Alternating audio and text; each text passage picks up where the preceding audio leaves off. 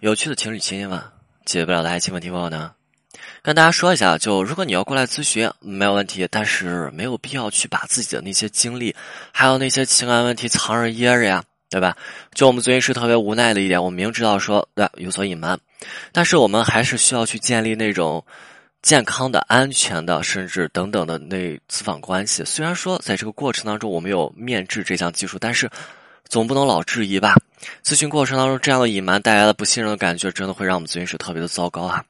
给大家举个例子啊，就是有一个女生，然后这个女生和自己的男朋友呀在一起有两年多了，对吧？然后分手了，两个人都已经订婚啦。女生就说说老师，我们这两年对吧？之前那两年一点问题都没有，就最近啊有有这么一个矛盾，直接导致了分手。行，对吧？那那就说了说我们咨询师也就信了，但是。既然有些东西他不肯讲，那我们是不是需要去首先解决情感问题，或者说挽回？我们得追根溯源，把根源性的问题解决掉。那我们就挖一下吧。那这一挖就跟捅了螃蟹窝一样，一件事情接着一件事情就出来了。就比如说恋爱这两年的时间呀，对吧？然后呢，女生有去参加过男生爷爷的生日，然后那天女生怎么样加班？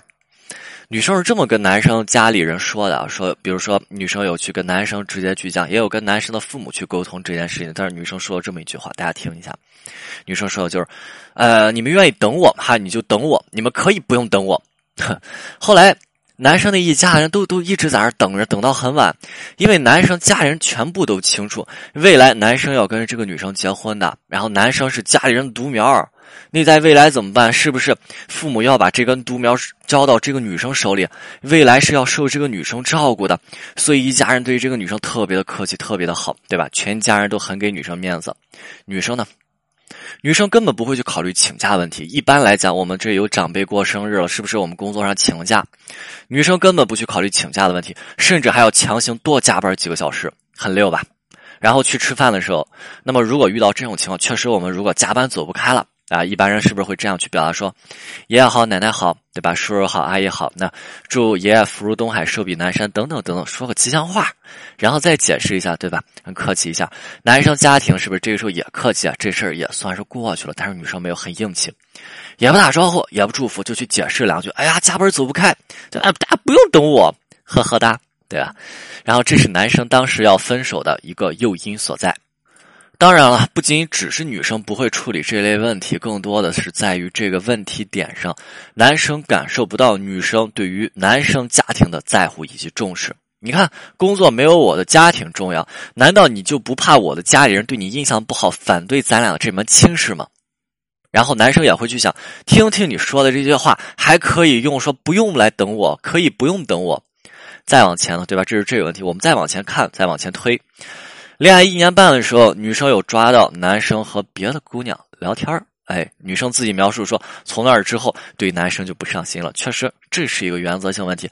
但是当时我有去问这个女生，我说：“那这个原则性问题，你有没有考虑过产生的原因所在？对吧？那如果这个男生，你看要找别的姑娘，他早就去了，为什么要两个人一年半了以后才去啊？”对吧？干脆两个人在一起的时候，或者干脆在在一起就就就不要在一起了，对吧？在一起的时候就去找，或者说干脆就别在一起。为什么一年半了？别人的爱情当中有动力，对吧？动力和值得是这两个词是划等号的。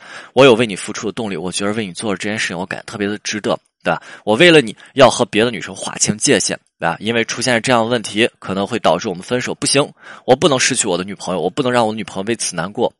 那我当时就问这个，我说为什么你的男朋友要跟别的女生聊天？女生这个女生对吧？来挽回这个人说说不知道，老师我不知道。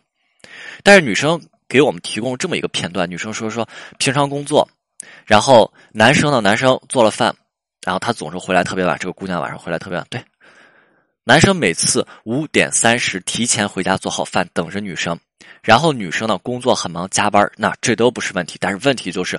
女生从来不会给自己男朋友发一条信息，从来不会给男生打一通电话表示我今天要加班，别饿着自己，你先吃饭吧。从来不会去做。最常见的情况就是男生在桌子前面等到几点，等到晚上十点没有吃上这口饭，看着饭从热变凉，想着女生从期待到失望到难过到心凉。然后男女生呢，女生还经常因为这个问题啊，还经常说男生说：“哎，你幼不幼稚？哎，我不回来你都不知道吃饭的吗？”男生那个时候最后分手的理由是你太强势了，女生都不清楚自己到底哪儿强了。老师，我我不强势啊，我哪儿强势了，对吧？就是这样，不会把男生放在心上，这样的感觉。我我们爱一个人，因为我们爱一个人，我们会爱屋及乌的去关注他的家人。因为我们爱一个人，我们会去为这个人担心，会担心他吃不饱，会担心他穿不暖，会心里记挂着这个人。因为我们爱一个人，所以我们也清楚他会记挂着我们。那么我们呢，也不会想让他一直担心着、提心吊胆吧？但是这个女生没有，这不是一天哈，这是一年半。有吃饭的这件事情，晚上男生给女生做饭，一直在那等着，甚至女生还反噬去攻击男生。有女生给爷爷过生日这件事情。对吧？你看，大家有有这两件事情，那么我们就清楚，肯定还会有更多别的事情。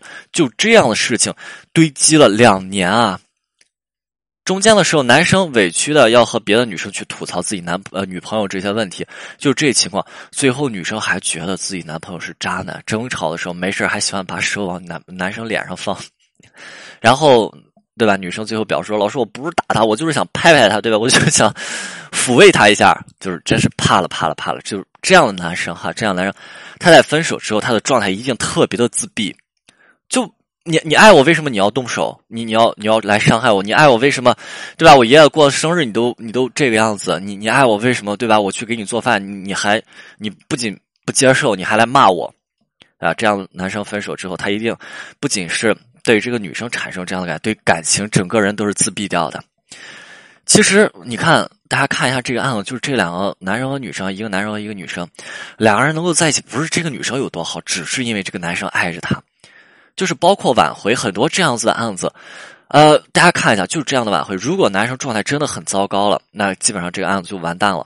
这样的案子能做。只是源于男生舍不得放不下，所以爱情当然要学会爱一个人，别总活在自己的世界。就今天的这个例子，我只是举了这一类的人，这样的情况真的太多了，这是一个普遍的情况。OK，今天内容就到这里，我们清酒，我们下次再见。